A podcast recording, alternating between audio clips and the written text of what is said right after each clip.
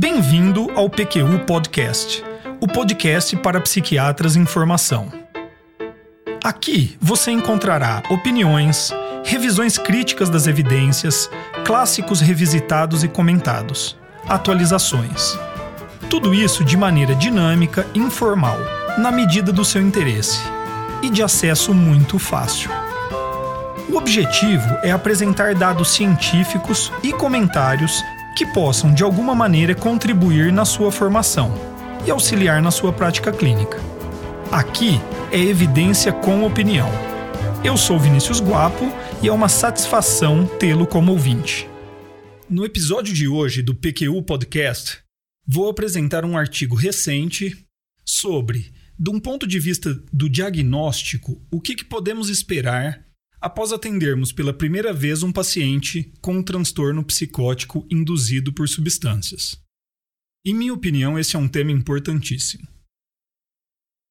Ao atender estes pacientes, estamos lidando com uma sintomatologia aguda muito grave.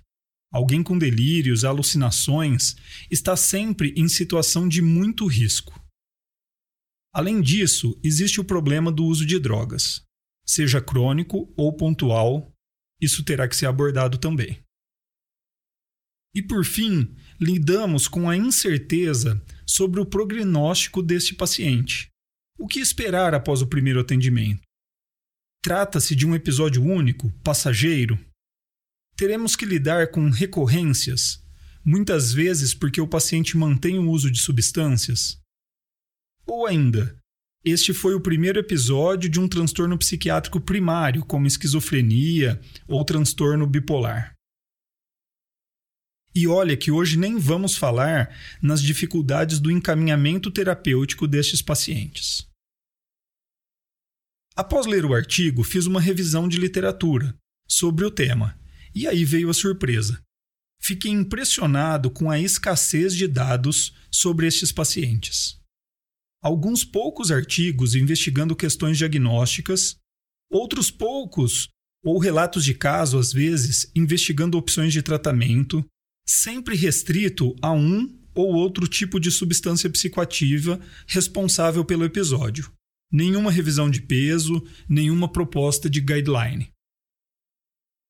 E o motivo do meu espanto não foi apenas a falta de dados na literatura para embasar nossas decisões clínicas. O meu espanto maior foi por eu não saber até aqui dessa lacuna na literatura. Fui treinado no atendimento desses pacientes em um serviço muito bem estruturado e com grande demanda para esse tipo de assistência, o Serviço de Emergências Psiquiátricas do HC de Ribeirão Preto, que tem seu próprio protocolo para atendimento de transtornos psicóticos induzidos. Provavelmente por isso, nunca busquei dados na literatura Aprendi de orelhada mesmo, viu? Bom, foi nessa hora que eu tive a ideia de ir ao HC e falar com o Dr. Gabriel Elias de Oliveira, psiquiatra da equipe de emergências psiquiátricas e supervisor responsável pelo ambulatório de primeiro episódio psicótico deste serviço. E o Gabriel vai nos contar como este serviço brasileiro com excelência no atendimento de pacientes em urgência psiquiátrica, tem conduzido o diagnóstico desses pacientes. Bom, ainda é tempo de lhe desejar um excelente 2018 e de lembrar que o PQ Podcast é uma iniciativa independente, realizada com recursos próprios, sem patrocínios e, portanto, sem conflitos de interesse. Se você tem gostado dos episódios, divulgue entre seus colegas.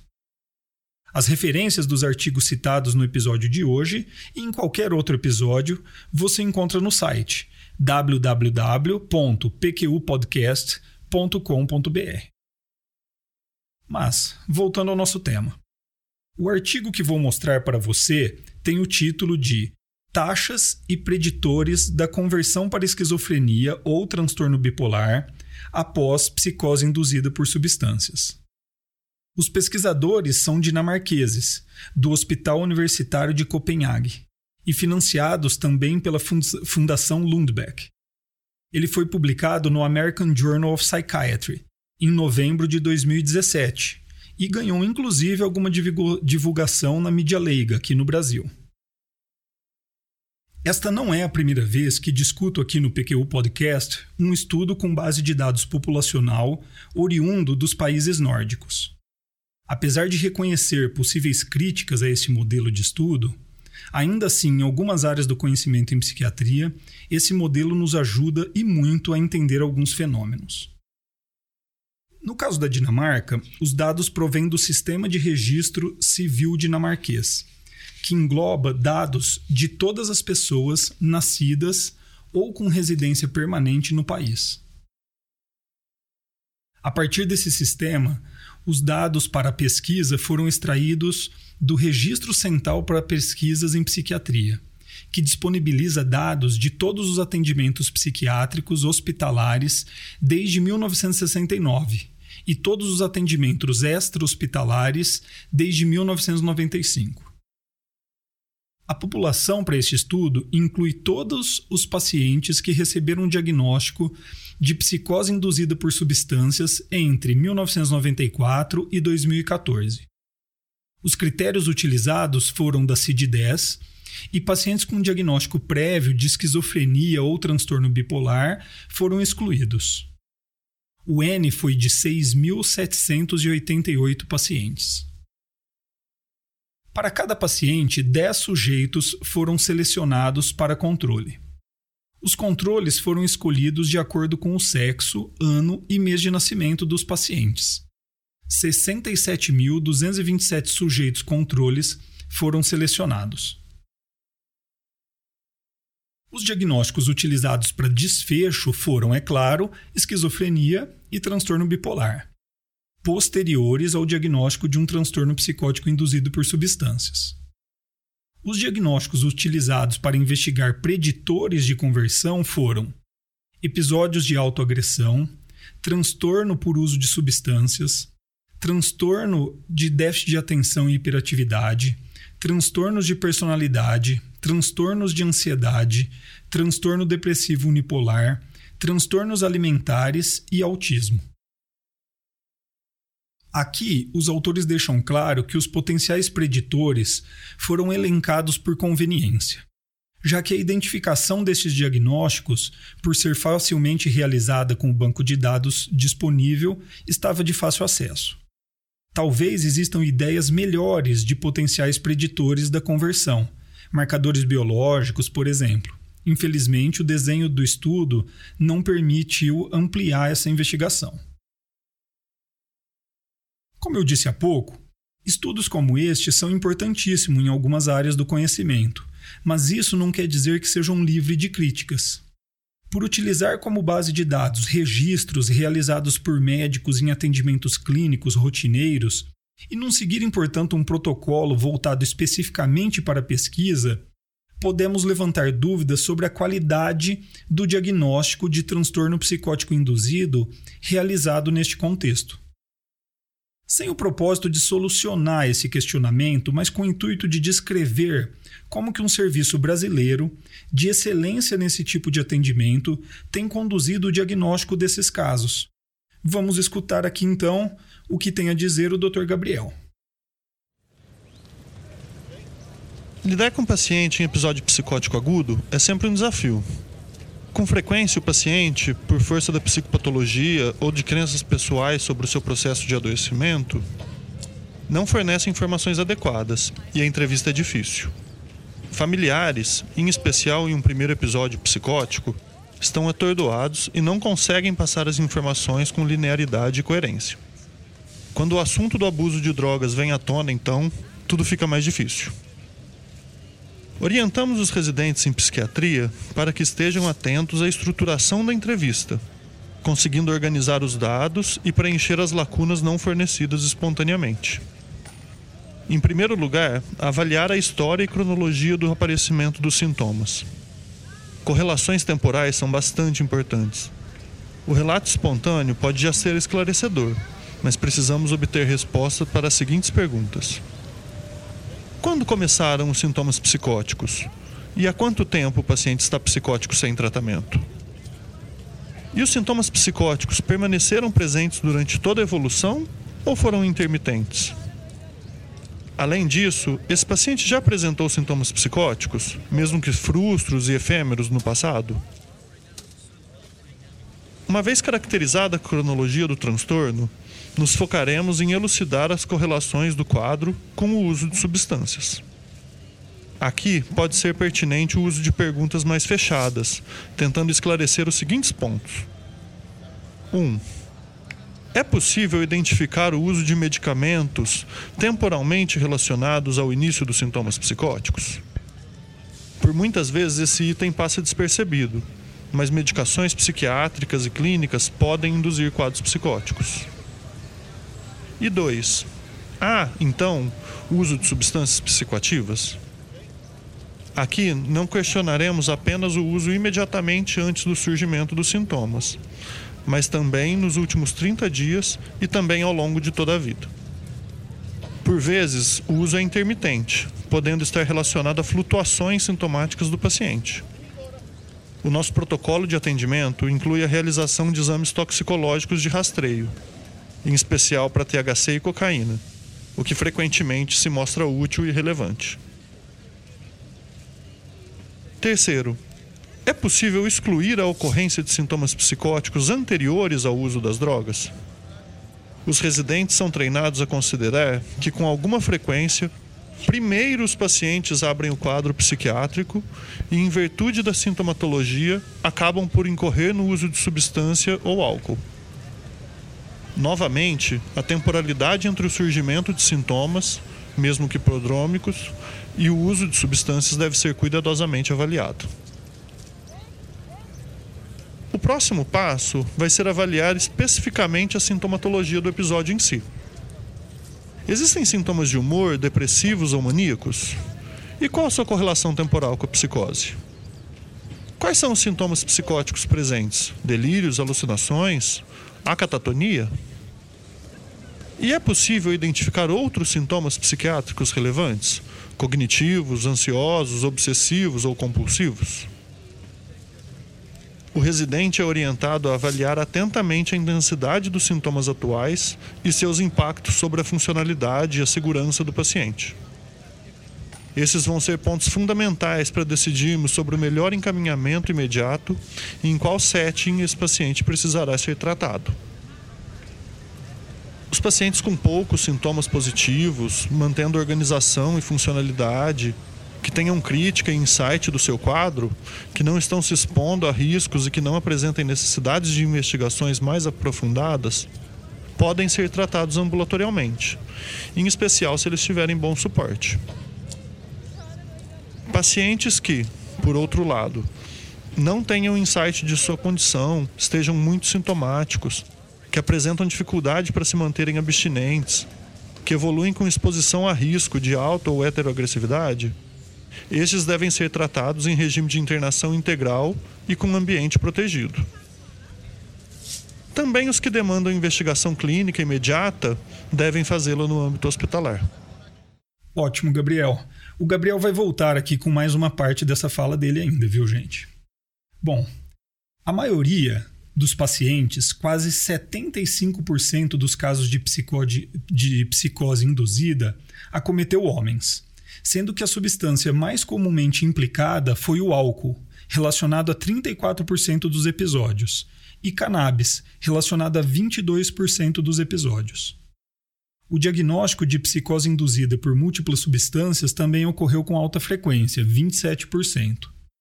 Transtornos psicóticos induzidos por outras drogas têm ocorrência menor, anfetamina 8%, cocaína 3%, por exemplo.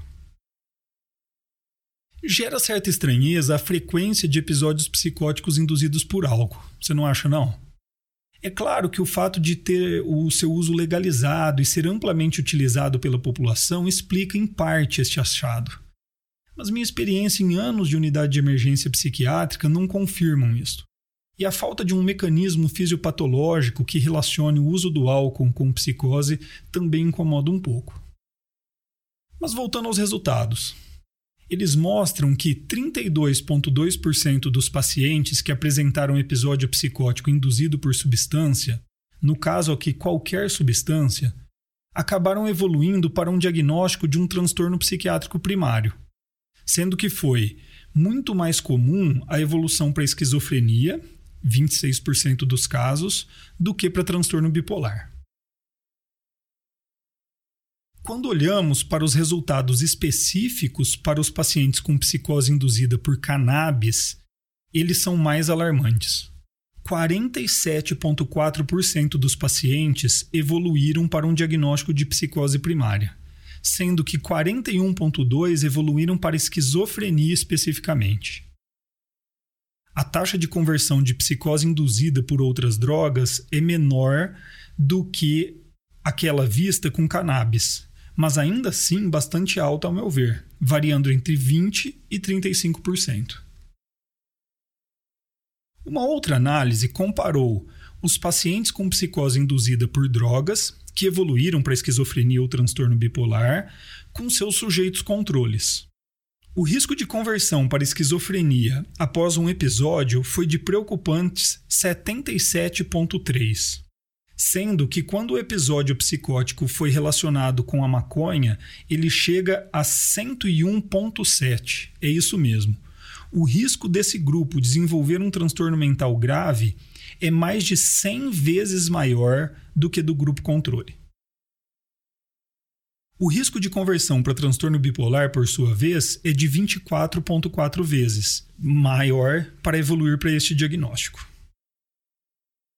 Estes dados, entre outras coisas, servem para alertar para a seriedade do, daquilo que estamos comentando aqui. Com alguma frequência, um episódio psicótico induzido pode ser visto pelo médico como algo simples, passageiro, sem maiores riscos. Isso não é verdade. Um quadro como esse necessita de atendimento especializado, de investigação minuciosa, muitas vezes de tratamento farmacológico específico e principalmente de um segmento cuidadoso. Nesse ponto, volto a pedir a, colaboração do colega e amigo Gabriel para que ele nos conte como o protocolo de atendimento do serviço que ele chefia conduz estes casos, no que se refere ao diagnóstico de longo prazo e a possibilidade de conversão diagnóstica. Acompanhar a evolução longitudinal desses pacientes é bastante relevante. Nas primeiras semanas, avaliamos atentamente a resposta inicial ao tratamento antipsicótico, a presença de abstinência ou a recorrência no uso de substâncias e o nível de insight crítica sobre o quadro.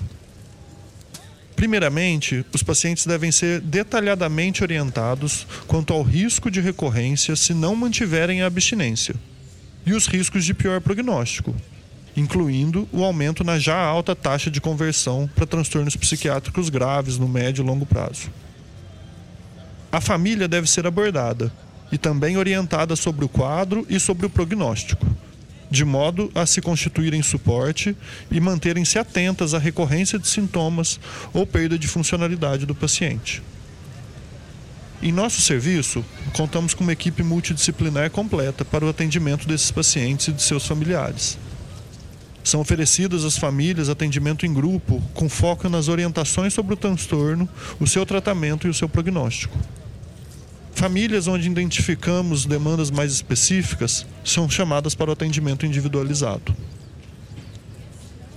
O tratamento para o transtorno do uso de substâncias e manutenção da abstinência deve ser feito concomitantemente ao tratamento antipsicótico e não deve ser negligenciado ou postergado, já que a recorrência do uso de substâncias vai estar diretamente ligada à recorrência do quadro psicótico e isso exigirá do psiquiatra diversas habilidades clínicas, incluindo o uso da entrevista motivacional, técnicas cognitivo-comportamentais, além do uso eventual de medicações direcionadas a este fim, de acordo com o padrão de uso daquele indivíduo. O nosso protocolo de segmento valoriza a observação continuada desses pacientes. Até a remissão dos sintomas psicóticos, os pacientes mantêm-se em segmento semanal, e a partir da remissão, os intervalos de retorno são espaçados de acordo com a evolução clínica. Pacientes que evoluíram com boa resposta ao tratamento antipsicótico, sem recrudescimento do quadro, sem surgimento de sintomatologia negativa e que não apresentem antecedentes familiares relevantes, mantêm o tratamento medicamentoso por seis meses. com então uma tentativa de redução progressiva e suspensão da medicação após esse período. Ainda assim, mantemos o segmento clínico deles por dois anos, para avaliar a evolução global dos sintomas nesse período.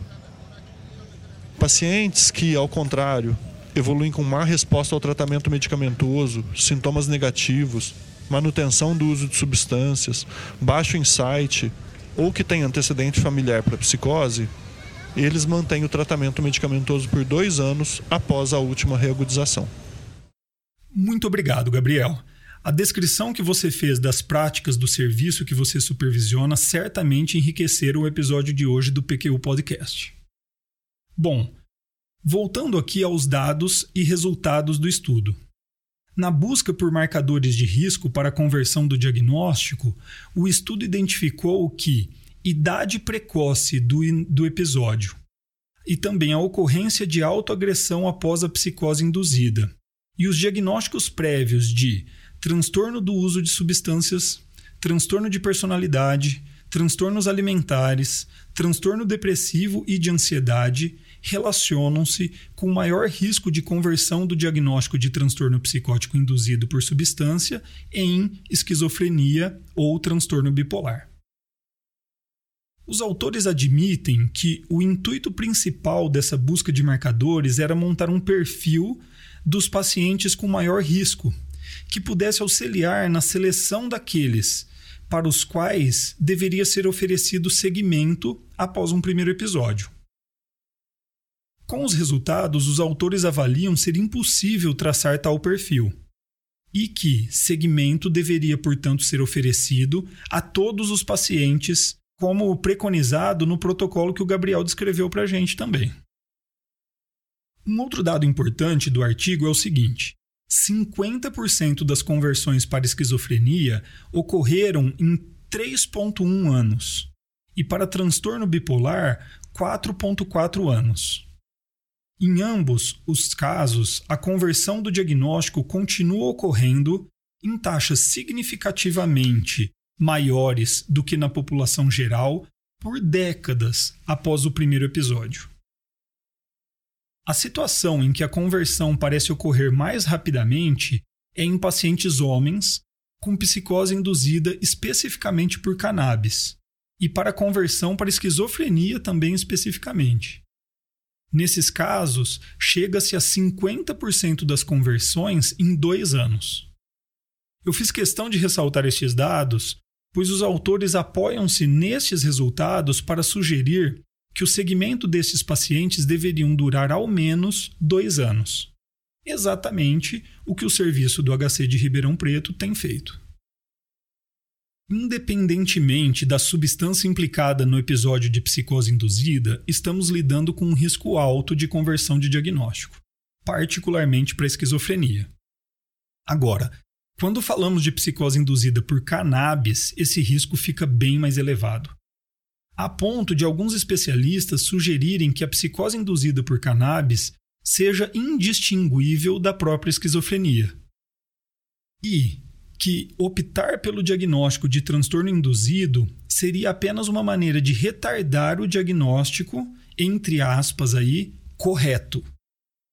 A favor dessa hipótese, teríamos o fato de que não foi possível até hoje descrever marcadores sejam eles epidemiológicos, biológicos ou sintomatológicos, para prever tal diferença. Outro ponto seria que a taxa de conversão alta, perto de 50%. Os autores do atual artigo descrito aqui colocam-se contra esta hipótese e apontam o fato de que a conversão diagnóstica perdura por décadas, e isso apoiaria a opinião deles. Se o transtorno induzido fosse igual à esquizofrenia, o esperado seria uma curva de conversão mais rápida. Um outro ponto aqui é o fato de a taxa de conversão ser 50% e não mais. Opa, não sei se você notou. 50% de conversão de diagnóstico foi apontado para apoiar e também para ir contra a hipótese em discussão. É isso, 50% é metade, dá nisso. Eu me alinho aos autores do estudo. Devemos ser conservadores quanto ao diagnóstico de esquizofrenia nestes casos. acho melhor seguir de perto o paciente, até que seja possível identificar sinais ou sintomas de um transtorno psiquiátrico durante um período em que o paciente esteja livre do uso de substâncias. Bom, é isso aí, pessoal. Nesse episódio do PQU Podcast, apresentei um artigo sobre a taxa de conversão de transtorno psicótico induzido por substâncias para esquizofrenia ou transtorno bipolar. Dei minhas opiniões e tivemos a participação do Dr. Gabriel, falando sobre a experiência de um serviço de referência. Tudo isso para tentar ajudar você a nortear suas condutas em uma área da psiquiatria ainda carente de dados na literatura. Espero que tenha aproveitado.